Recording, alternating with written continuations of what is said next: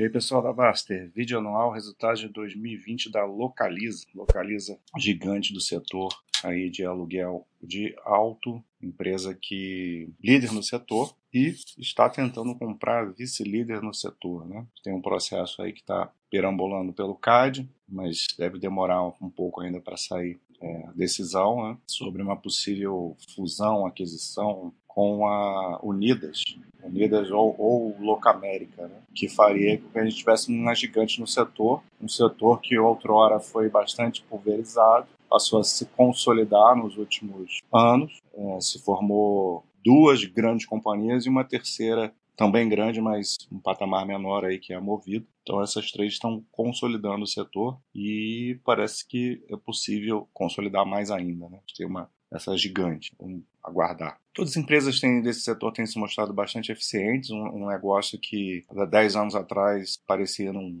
não, ter muito futuro, mas o mundo muda, a sociedade muda e às vezes é, é o que a gente fala de vez em quando aqui, né? Setores podem mudar muito, tanto para bem quanto para o mal, então por isso que não, não há garantia de nada. Né? Um, setor que está pujante hoje pode daqui a 10 anos não, simplesmente não existir, não, não, ter rentabilidade nenhuma, não ter crescimento. E alguns setores podem tomar um novo rumo e se tornar um grande negócio. Então, aluguel de carros é, é uma questão. A sociedade hoje está cada vez menos apegada à propriedade, né? Você não ser dono da, dos, dos, ativos, né? Você apenas usufruir deles e pagar uma taxa por eles. Isso é uma tendência para o futuro. Né? E, e, essas empresas têm diversificado seus, seus modelos de negócio, né? além do tradicional aluguel de carros, tem a questão da gestão de frotas, que são as empresas se desmobilizando. Não faz sentido uma grande empresa comprar os seus carros, é, é um gasto para se manter de algo que não é o não é a função da empresa, né? não é o grande conhecimento da empresa. Então ela prefere terceirizar isso e faz um contrato para alugar uma frota. Isso sai muito mais barato para a empresa e muito melhor para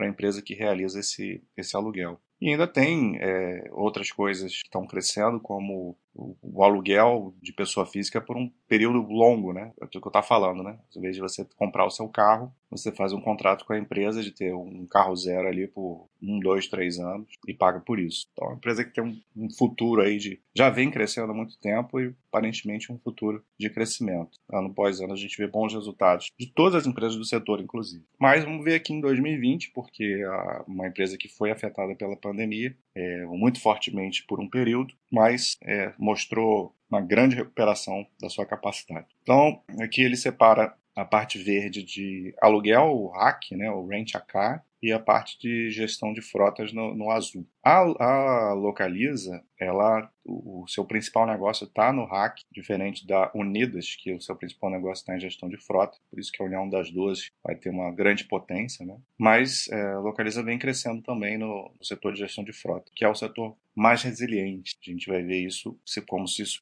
se isso se provou no ano de 2020. Né? Então a gente teve uma, apesar de tudo, o Rent a Car aumentou a, seu, a sua frota média alugada em quase 9%, com uma. É, mesmo tendo que reduzir a, a, a, diária média e a utilização né, dos carros. E isso essa redução de diário da utilização foi muito por conta do segundo trimestre, lá no auge da pandemia. Tanto que a gente vê aqui no comparativo do, do quarto trimestre já um crescimento importante, tanto na, no valor da diária quanto na taxa de utilização dos carros. E a gente vai perceber que a parte de gestão de frotas praticamente não sofreu esse ano com a pandemia, porque ela tem os contratos longos com as empresas, né? Então, no máximo você você teria uma não um não novo compromisso com uma empresa que de repente botou o pé no freio, mas todas as, as empresas que já têm seus contratos lá mantiveram normalmente. Então a gente teve um crescimento de frota média alugada bem expressivo, de 11,7%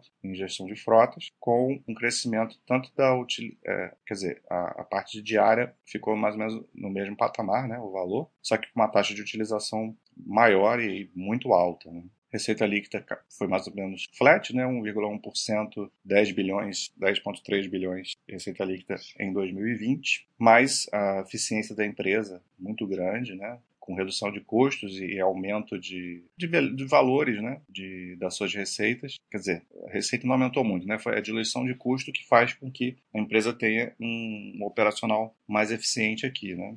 redução de custos e despesas. Então a gente tem 11,5% de aumento do, do EBITDA, ficando em 2,4 bilhões em 2020. E o lucro líquido aumentou mais ainda, 25,7%, um bilhão de lucro líquido, né? Então, a empresa já chegou aí a se tornar uma empresa bilionária em termos de lucro por ano. Aí aqui começa a detalhar mais. A gente já comentou aqui a frota média alugada de rent a car, que aumentou mesmo com todas as dificuldades. Uma receita líquida que aumentou 3,2% em 2020, que a gente vê um comparativo da diária média da taxa de utilização de longo prazo, né? Vê que a diária ela vem caindo né? ano após ano. A taxa de utilização vinha bem, né? vinha, vinha é, estável, e esse ano caiu por conta do segundo trimestre, por conta da pandemia né? mas já retomando, é, não só retomando, como crescendo bem acima dos níveis normais. Né? A empresa aumentou a sua quantidade de agências próprias, né? então isso fez com que no total ela aumentasse um pouquinho o número de agências de rent a car, 15 agências, e aqui a gente já vai para a parte de gestão de frotas, que, como eu falei, mais resiliente, né? Então, aumentou, os números foram mais robustos, tanto de frota média alugada como de receita líquida, a gente já comentou lá atrás. E aqui a gente começa a ver a gestão do portfólio da empresa e uma mudança esse ano do que a gente vinha vendo nos anos anteriores, porque a gente sempre tinha uma grande expansão de frota, de quantidade de carros, em 2019 chegou a 75 é, mil, 75 mil carros, e isso aqui é adição, né? A adição. Agora em 2020 botou o pé no freio claramente, né?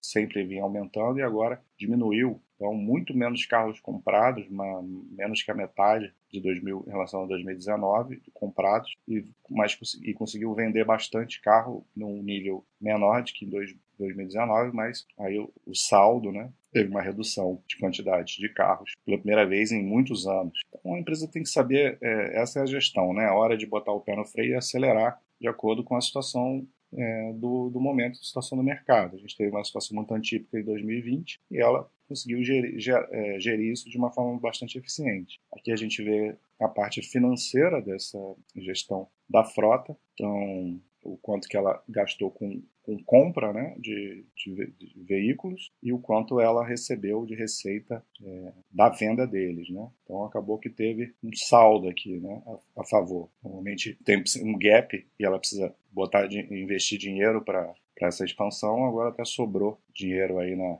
na, na, conta entre compras e vendas, que tem o número de lojas de, de, da parte seminovos, que é o terceiro segmento que eu não falei até agora, que é um segmento que serve para gerir a frota, né? para manter os carros sempre novos, fazer o dinheiro é, rodar. Ela, a empresa cresce não só com dívida, mas com, com a gestão desse, desses carros. Depois de, de um ano, no Rent a Car ela vende e depois de três depende da quantidade do, do, tempo do contrato, na gestão de frotas é um pouco mais. Terminado o período de contrato da gestão, ela vende carros também de, de gestão de frota. Então o número de lojas aumentou um pouco em 2020, é, mas o número de carros vendidos, como a gente tinha falado, diminuiu pela primeira vez em muitos anos, né? Mas a empresa conseguiu vender o carro um valor bem acima aí do ano anterior, né, 7,4%, e isso fez com que a receita de seminovas tivesse esse, esse aumento. E no quarto trimestre, mais ainda, né, tem uma demanda maior e os preços aumentando muito fortemente no fim do ano.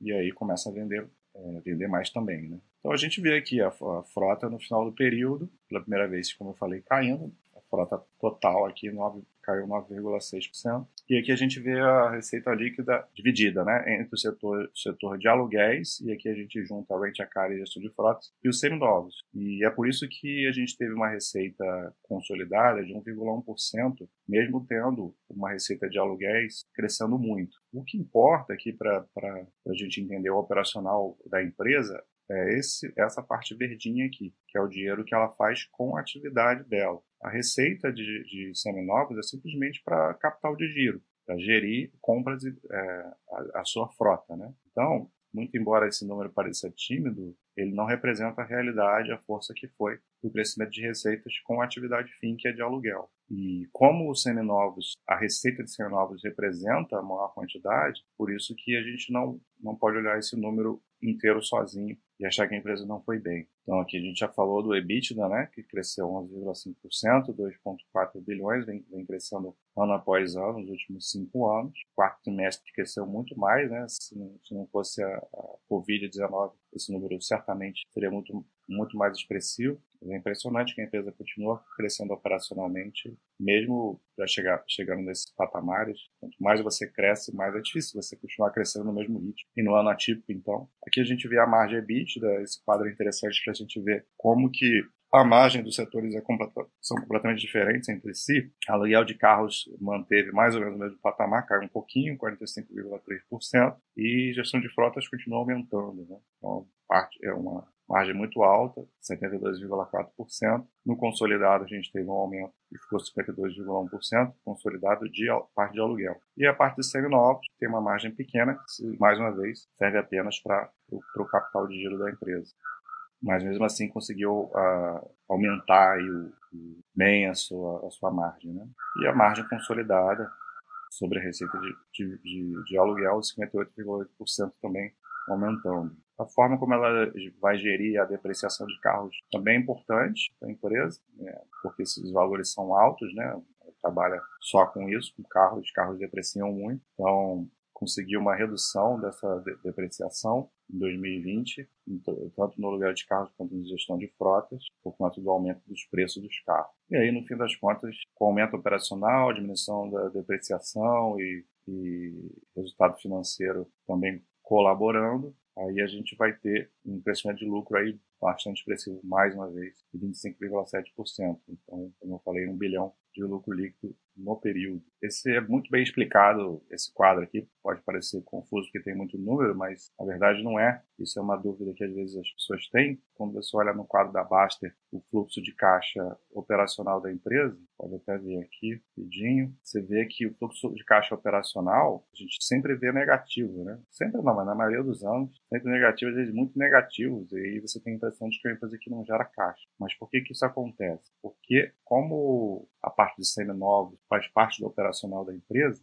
e ela, e ela expande muito, está é, nesses últimos anos em bastante crescimento, a venda de carros, é, compra e venda de carros faz parte do, do operacional da empresa, e por isso ela entra dentro dessa meta. Então, esse quadro é bom para a gente entender qual é, na verdade, a força de geração de caixa da empresa. Primeiro que a gente vê aqui, ó, caixa livre gerado pela atividade de aluguel, né? Então, atividade fim da empresa, 1,8 bilhões, aumentou. Só que aí você tem a parte aqui de capex renovação, que é justamente o quanto que a empresa investe para troca de veículos. E aí eles fazem é, essa conta e colocam aqui caixa livre operacional antes do crescimento ou redução da frota, né? Porque esse ano, ao contrário dos outros, teve redução da frota. Por isso que aparece como positivo pela primeira vez em anos o fluxo de caixa operacional aqui em 2020, porque nesse ano teve redução da frota. Mas quando você tem crescimento da frota, vai aparecer negativo lá. Só que aqui eles mostram de, depurado